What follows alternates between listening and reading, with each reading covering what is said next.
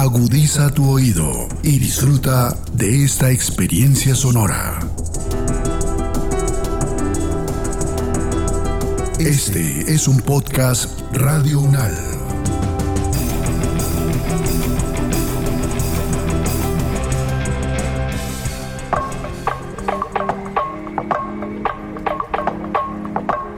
Tal vez hay los que se enteran y empiezan a decir, ay, pero póngase esto, aplíquese esto, como los que empiezan a dar los remedios, ¿no? Y uno sí, yo los intenté todos, pues uno no lo dice, ¿no? A la persona, pero uno piensa, sí, sí, ya lo intenté, no, no, no quiero más. Pero bueno, está como ese grupo de personas. Y también creo que me he encontrado con los que dicen, ah, no, pero es que es por su culpa, ¿no? Más o menos. Usted no colabora tampoco, es que es por el estrés. Le pasó eso, es que es porque usted no se cuida. Y eso es súper, no sé, eso a uno le cae súper mal, sí, súper violento, porque, porque uno a veces se lo empieza a creer y se necesita como un trabajo muy de, de benevolencia con uno mismo, de amor con uno mismo para decir, no, o sea, espere, no es tan así tampoco. Esto es Alteroteca Podcast, voces que hacen y deshacen la diferencia.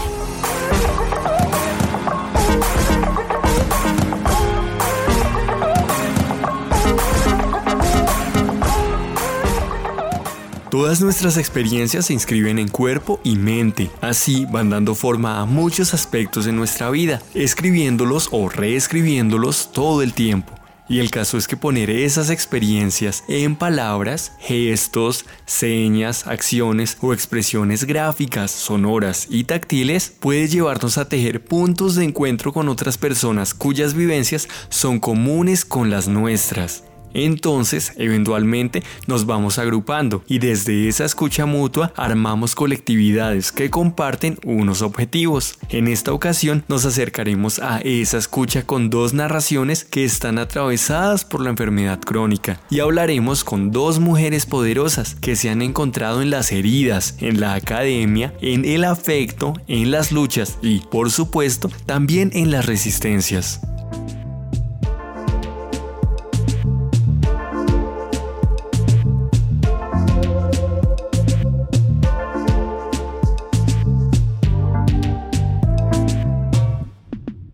Bueno, mira, yo convivo con la enfermedad crónica hace 20 años y los significados que tengo de ella han sido muy cambiantes, dinámicos, de acuerdo con, con, el periodo desde el inicio, desde que descubrí la enfermedad hasta hoy. Si bien al principio se colocaba para uno como la, la enfermedad como una cuestión biológica, ¿cierto? Por ejemplo, cuando, cuando me dijeron, ah, usted tiene una leucemia mieloide crónica, yo trataba como de entender qué eso qué significaba, o sea, qué es, qué es una leucemia. Entonces las primeras explicaciones que me daban eran tipo, no, es una enfermedad causada por una mutación genética. Y yo decía, pero ¿y qué causa la mutación genética? O sea, ¿fue lo que comí? ¿O, fue alguna cosa mala que hice? ¿O, me expuse a algún rayo?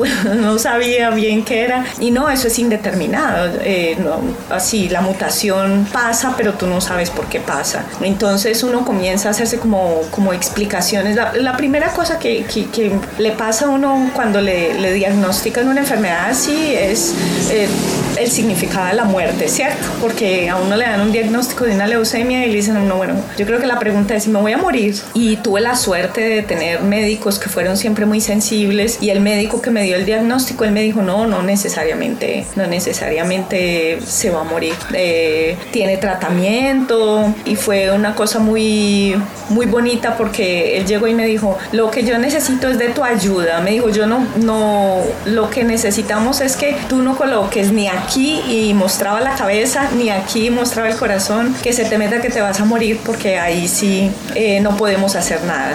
Entonces yo dije, no, doctor, yo estoy dispuesta a contribuir y tal.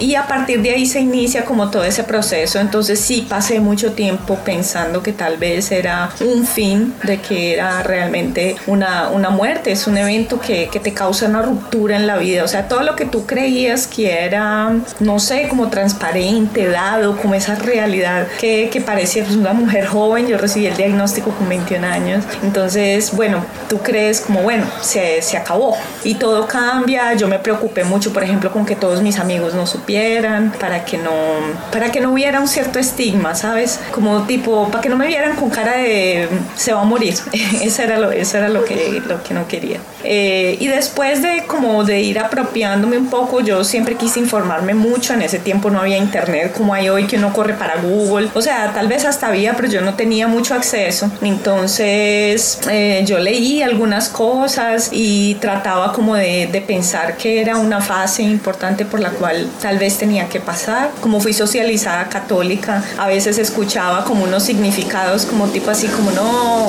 tal vez es una cruz que tengas que enfrentar, pero esa cruz te puede ayudar, o sea, había, habían unas, unas visiones muy interesantes sobre eso, pero para mí yo nunca pensé fuera, que fuera como un castigo o como fruto de, de algún pecado, para mí significaba un cambio radical en la vida porque yo decía, bueno, sea el tiempo que voy a vivir, voy a vivir con esto. Entonces ahí viene y se empata eh, la cuestión de la enfermedad crónica, que es como esa cosa de tú pensar, bueno, es hasta el fin de la vida ¿no? Va a convivir conmigo hasta el fin de la vida. Y si no me mata primero, ¿cierto? Entonces lo que comencé, lo que comencé a, desenvolver era como un cierto humor. Eh, obviamente eso no, no, fue inmediato, eso fue pasando con el tiempo, después que eh, la enfermedad se fue convirtiendo, fue tomando otro significado, que era un significado académico, de poder aprender más, de ayudar a otras personas. Pero para mí realmente la enfermedad ya no era simplemente una cuestión biológica, no era simplemente una mutación, un gen que se traslocó. Para mí era una cronicidad que se instalaba en la vida y que afectaba las relaciones familiares, los amigos, la vida de la persona joven que, que, estaba, que estaba viviendo eso.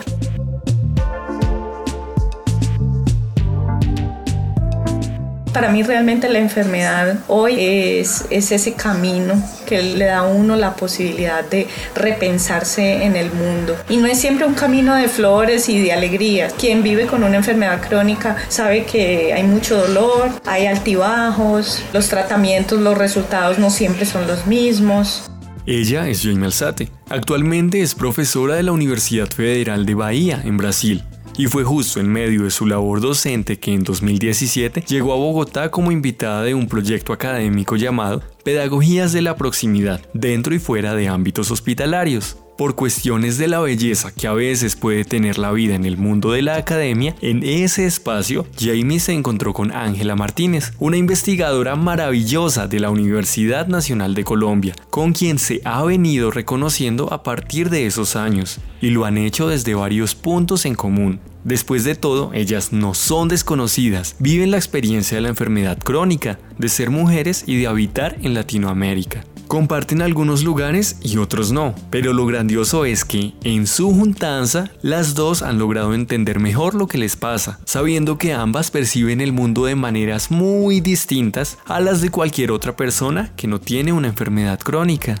Si a mí me preguntan desde cuándo tengo memoria de vivir con la enfermedad crónica, yo siempre digo, no sé, desde los 5 años. Pero siempre ahí están como mis padres para decirme, no, eso fue desde mucho antes, desde tal vez el año de edad. Entonces yo creo que mm, hay cosas que recuerdo y hay otras cosas que no. No sé, implica que para los médicos tengo un diagnóstico de dermatitis atópica crónica que siempre se ha manifestado, que yo soy consciente, que tal vez siempre ha, habido como un señalamiento, un juzgamiento eh, hacia mi piel, eh, muchas preguntas. a diferencia de lo que decía la profe Jamie, mi enfermedad sí se nota mucho y como que ha significado estar en un, en un sube y baja, pero también es, ese sube y baja es una constante en mi vida, que ha cambiado con el tiempo, que eso también se ha reflejado en mi cuerpo, tanto en la piel como en otros síntomas. Y entonces ahí también yo estoy como en, una, en un dilema que ya no es solo la dermatitis, sino que son otros síntomas que no tienen un nombre. Entonces eso también pues como que ha representado como una incertidumbre, pero también pues un proceso de aprendizaje eh, que no siempre es un camino de rosas, como, como también lo decía la profe Jamie. Eh, hay momentos complicados como cuestionarse mucho la vida misma.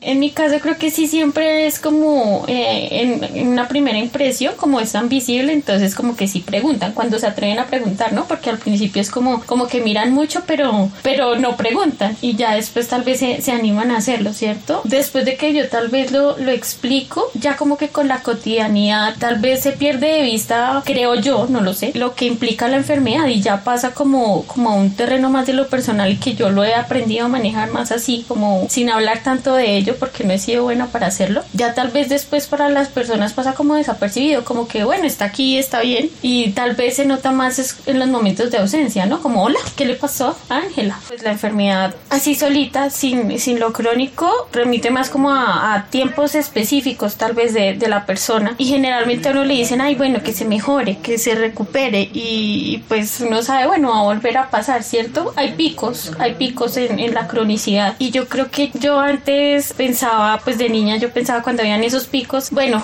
espero que ya que no vuelva a pasar, pero entonces uno con el tiempo se va dando cuenta, bueno, se va a volver a repetir, va a volver a pasar y es un proceso que va inscrito en mi cuerpo y va dejando unas huellas, ¿no? Creo que la cronicidad pues también está marcada por una medicalización del cuerpo en la que uno está recibiendo todo el tiempo, no sé, pastas, en mi caso cremas, todo tipo de tratamientos sobre los cuales pues va girando la vida de uno también y el sistema de salud juega un papel súper importante ahí, ¿no? Porque es el que pone trabas, porque es el que lo pone a uno a ir de un lado para otro y eso es la vida también de uno. Es tiempo que uno no le puede dedicar a otras cosas, entonces creo que, que la cronicidad también está marcada por eso, porque si fuera una enfermedad como, no sé, estacionaria, tal vez no implica tanto desgaste.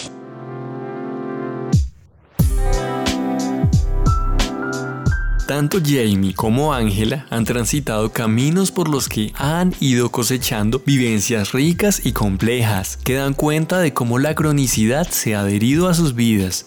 Y ambas han sabido notar allí cómo es que el sistema de salud las ve a ellas, sobre todo a través de tecnicismos y de cifras, no obstante, estas dos mujeres también han optado por reconocerse y reivindicar aquellas posibilidades que en sus vidas y sus cuerpos las han llevado a ocupar unos lugares más apaciguados frente a lo que significa encarnar sus enfermedades crónicas. Yo les cuento que yo en un principio yo quería estudiar una carrera relacionada con el área de la salud, porque todo el tiempo, toda mi vida había estado en hospitales, porque, porque quería hacer algo por otras personas, no sé, eh, que también estuviera como en mi misma condición, porque incluso pensaba que podía hacer algo más allá de lo que otros médicos habían hecho por mí, que pues yo sé que eso en ese momento, o sea, decirlo es como pues utópico, ¿no? Pero yo estudié pedagogía infantil y en ese camino eh, me encontré con la pedagogía hospitalaria y para mí esa fue como el pretexto para, para empezar a, encontrarme con otras personas también con y niñas, niños y jóvenes con situaciones de salud particulares. Entonces ese fue como el primer pretexto. Ya después eh, haciendo la maestría en discapacidad e inclusión social me di cuenta que no podía seguir como evadiendo mi experiencia personal y que también se podía convertir en, en un pretexto para, para investigar y para ser más consciente de mí misma como investigadora, sabiendo cuál era como ese lugar de enunciación mío, que no solamente era como pedagoga, que yo no quería hablar como de la pedagogía hospitalaria como, solamente como pedagoga, sino también porque había una experiencia que me había atravesado. O sea, eso fue lo, la mejor decisión que pude tomar porque me he encontrado con personas que me han ayudado como a, a reflexionar y a resistirme frente a, a, muchas cosas y hablar, hablar como, como lo estoy haciendo porque antes no lo hablaba.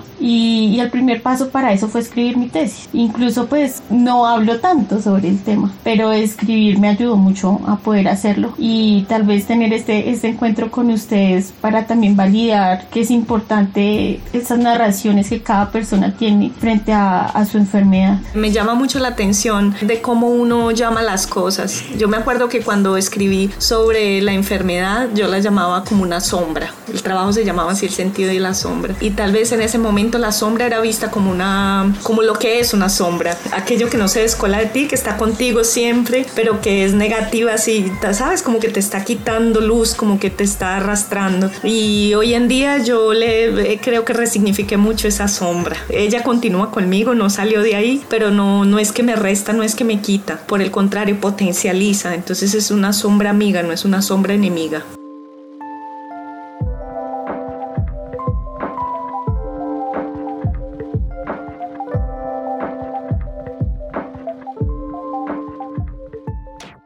El sentido de la sombra, una experiencia sobre enfermedad crónica. Así se titula la obra de la cual nos habla Jamie. Es un texto que ella escribió en Medellín antes de irse para Brasil y sin saber que en realidad viviría en Bahía tiempo después.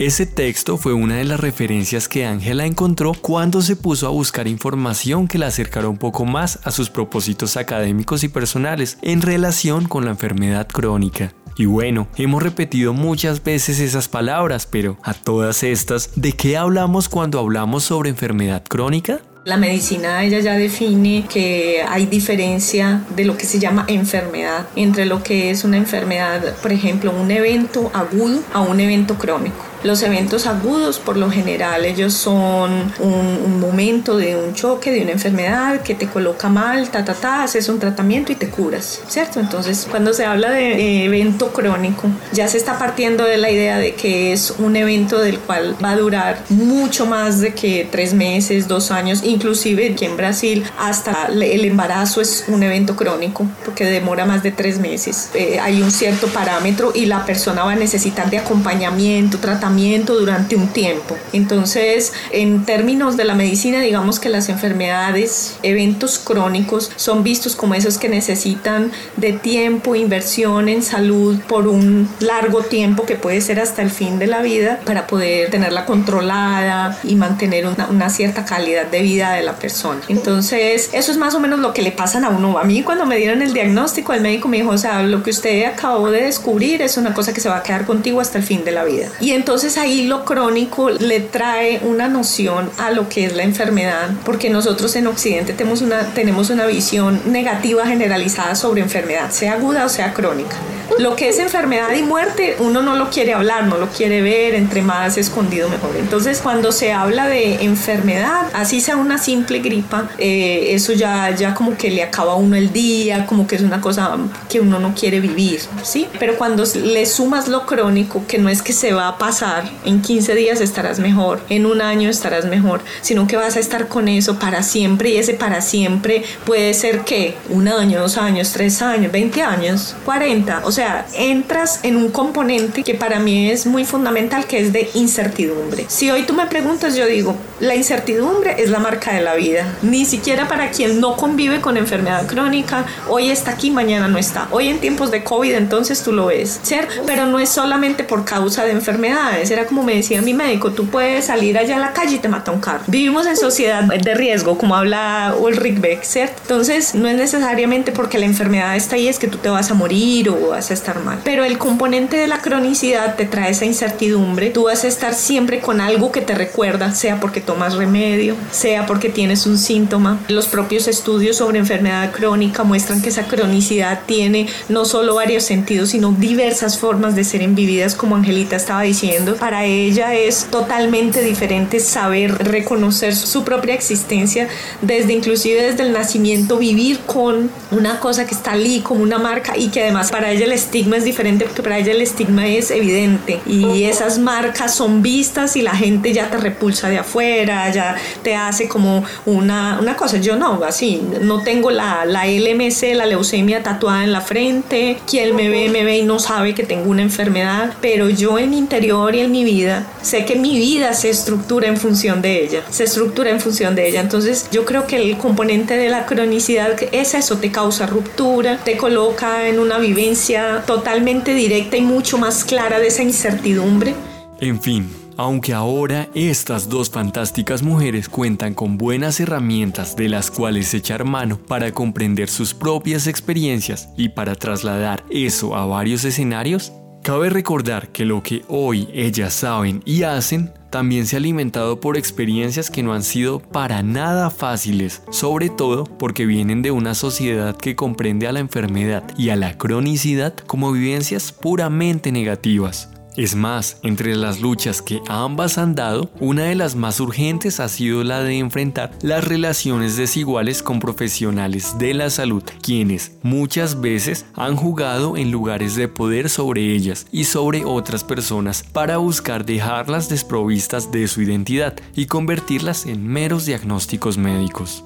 Parece que las respuestas que las personas tienen con respecto a lo que uno tiene depende mucho. Yo que te diría, sí, por ejemplo, como mi diagnóstico, todo se dio en Medellín. Y bueno, las personas son muy cariñosas, muy amorosas. Entonces yo diría que el primer bloque, digamos así, de reacción fue de tristeza. Las personas que se entristecen, ¿sabes? Que así cuando tú recibes el diagnóstico que te miran y, y te miran con aquella cara como de no se lo merece, como de por qué le tocó. Y fuera de eso de que además de no se lo merece, trae para ellos la misma dimensión que para ti. O sea, si para ti es una realidad la muerte más próxima, para las personas también. Porque entonces ellas piensan, y si a ella le dio, a mí me puede dar también. O sea, no es porque somos jóvenes que no nos vamos a morir. Entonces yo diría que ese es el grupo como de las personas tristes, también de las personas asustadas, de las que se chocan, como, ¿en serio? ¿Cómo así? ¿Y por qué? ¿Y, cómo fue? ¿Y por qué? ¿Sabes? Aquellas que, que hacen aquella, aquella cara así de, de abismo, como, como así, ¿y eso por qué te pasó? ¿Y eso de qué da? Y entonces quieren saberlo todo. ¿Ves? Entonces son como las asustadas, las chocadas, digo yo, que además son curiosas, porque hay personas que se asustan y se chocan y son curiosas, y hay otras que no, te juzgan de una vez, o te, te, te demuestra el miedo, te demuestra el miedo. A mí me pasó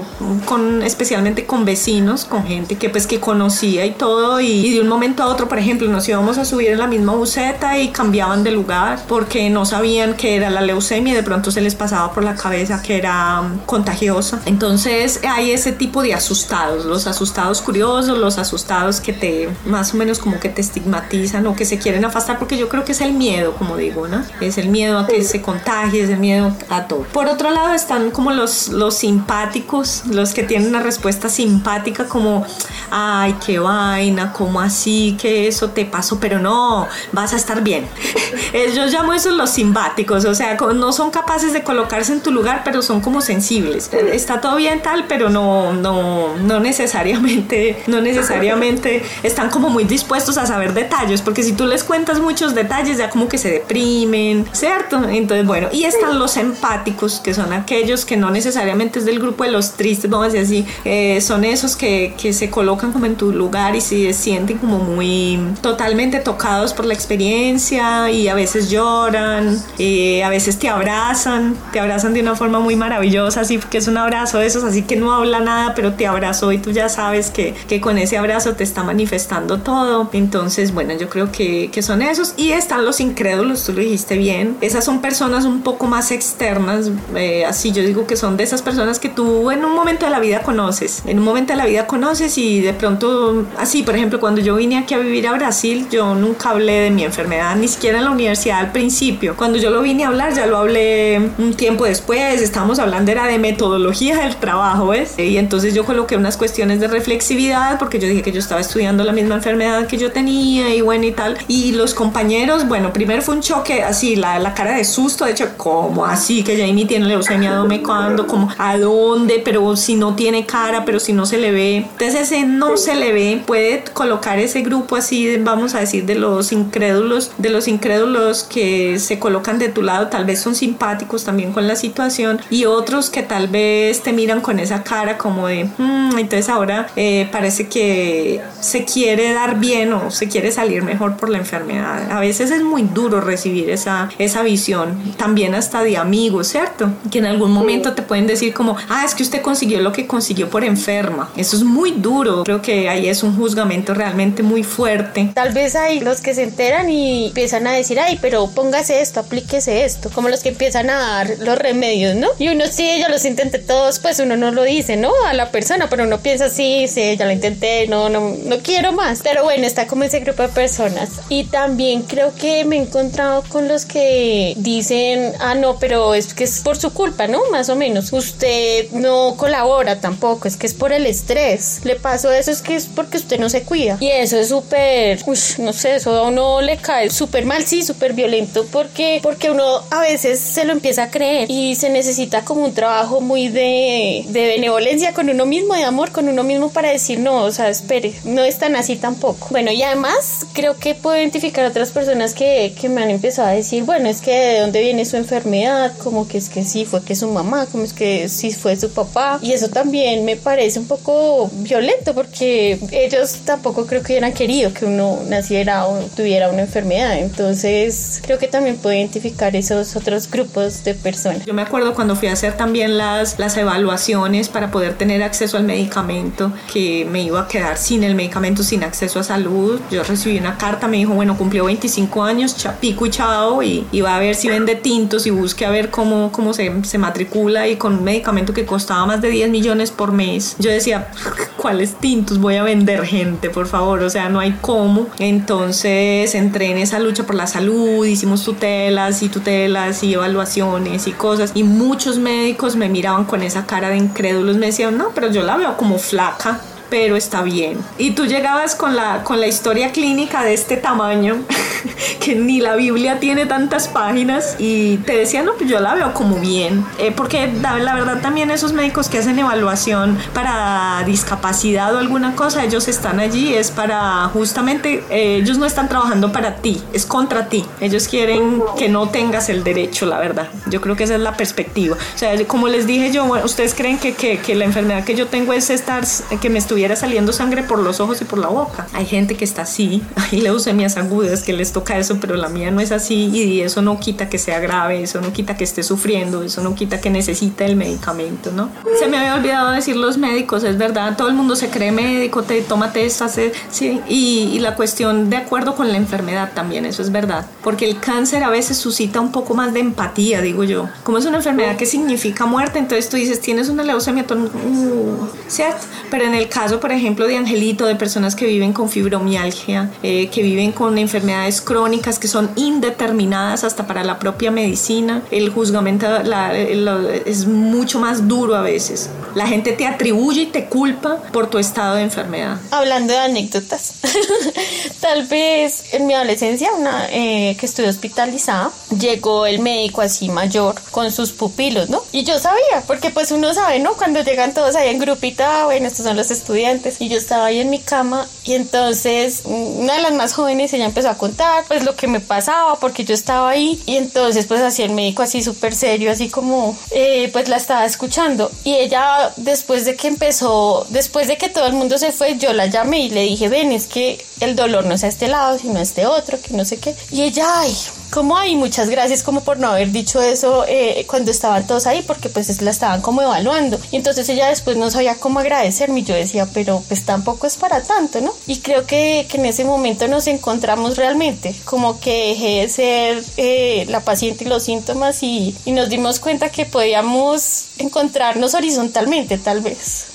Y es que la enfermedad crónica no solo atraviesa el estar bien de salud, incluso decirlo así es reducir esa experiencia a una forma muy simplista. En verdad debemos dejar atrás esas ideas y distanciarnos de pensamientos y acciones que reducen a quienes viven enfermedades crónicas a sus diagnósticos o peor a estereotipos que existen sobre eso. Niñas, niños, jóvenes y personas adultas que tienen alguna cronicidad deben ocupar todos los espacios públicos y privados posibles, y es preciso construir mundos donde se les reconozca como una parte más de nuestra diversidad. Pero claro, eso requiere de unas garantías dignas para la vida y, principalmente, de un sistema de salud que asegure derechos y justicia para ellas y ellos porque nadie tendría que conformarse con un six-pack de poquísimos servicios a los que se puede acceder, mientras hay otros tantísimos que no se encuentran cubiertos y por los cuales se tienen que librar luchas muy complejas o casi eternas. También pienso en este momento de mi vida qué, qué significa y creo que también implica valorar, valorar como lo bueno y lo malo y pensar que esto también me, me ha puesto como una situación frente a la vida en la que tengo que, no sé cómo decirlo, para que no suene como en esa lucha, en esa guerra, pero sí hay muchos, muchos derechos que sí toca ver cómo se cumplen, ¿no? Sea por medicamentos en su momento cuando estuve en el colegio, porque tal vez me hubiera gustado que en ese momento hubiera las aulas hospitalarias, que hubiera, no hubiera perdido tanta clase, que quizás un profesor hubiera mediado para, para decir, bueno, lo que ya tiene tampoco es que sea tan terrible, si, si le pica, pues está bien que, que, se rasque y no que me, me juzgaran tanto. Tal vez decir que las instituciones o pues en este caso los hospitales también son órganos de, de poder y control de los sujetos, ¿no? Y en esa medida formas, o sea, se forma a los pacientes. Fue con el tiempo y hasta sin, eh, no les digo más como con este recorrido académico que, que empecé a hacer con, pues con mi tesis de posgrado, que realmente empecé a ser consciente de tantas cosas. Como yo les decía ahorita, hay un momento en el que uno sí se empieza a creer que es culpa de uno la situación de salud de uno. Y en un principio pues uno sí lo recibe todo tal cual va llegando todo lo que van diciendo los médicos, pero también creo que, que tampoco todo es culpa de ellos, ¿no?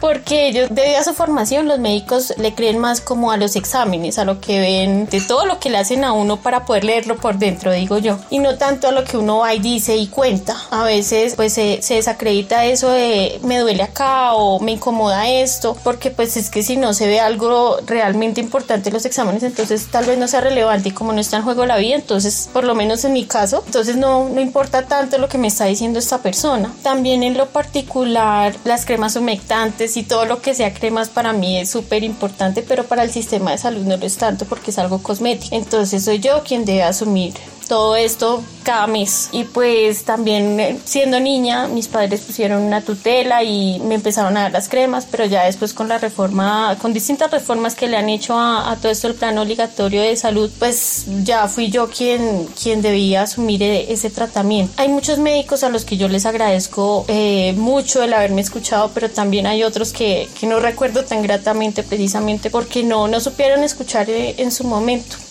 Yo he tenido mucha suerte que llevo casi 19 años con el mismo tratamiento, pero no todas las personas consiguen tener ese, ese acceso y esa posibilidad. Entonces, para mí también eso significa una gran resistencia, resistencia en términos de no solamente de querer vivir, sino también de compartir y de poder hacer con que otras personas entiendan que ellas también pueden vivir así tengan que luchar. Yo tuve que luchar mucho por el acceso a ese tratamiento en Colombia, tuve que entrar con tutela, aprendí muchas cosas, tal vez eso fue lo que me trajo a Brasil, la lucha por la salud, por el derecho a la salud. Entonces para mí la enfermedad también es eso, es resistencia, es lucha y es la capacidad de poder, ya no me gusta usar esas metáforas de batalla, ¿sabes? La batalla contra el cáncer, me parece que es una cosa muy, a veces muy bélica, pero es más como una batalla contra las propias desigualdades, porque cuando uno se enferma uno se da cuenta que hay muchas personas en una condición de vulnerabilidad grandísima y tal vez si yo tuve la suerte de estar aquí hoy hablando con ustedes, entonces la enfermedad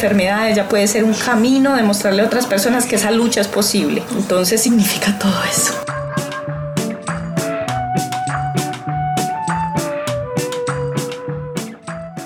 Hemos terminado con la primera parte de estas dos narraciones. Les agradecemos acompañarnos hasta acá y les invitamos a continuar con la segunda parte donde, en compañía de Ángela y de Jamie, podremos dibujar algunas ideas más claras sobre el mundo de la enfermedad crónica, o deberíamos decir, de las enfermedades crónicas.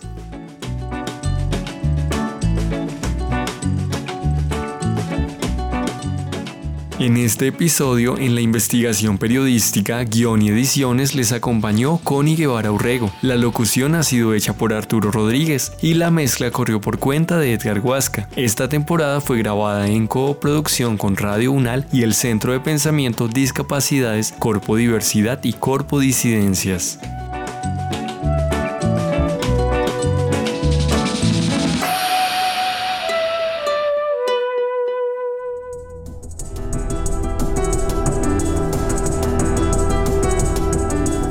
Las opiniones aquí expresadas son de entera responsabilidad de sus autores y solo comprometen a los realizadores de este podcast. No representan necesariamente el pensamiento de Radio UNAL ni la posición oficial de la universidad.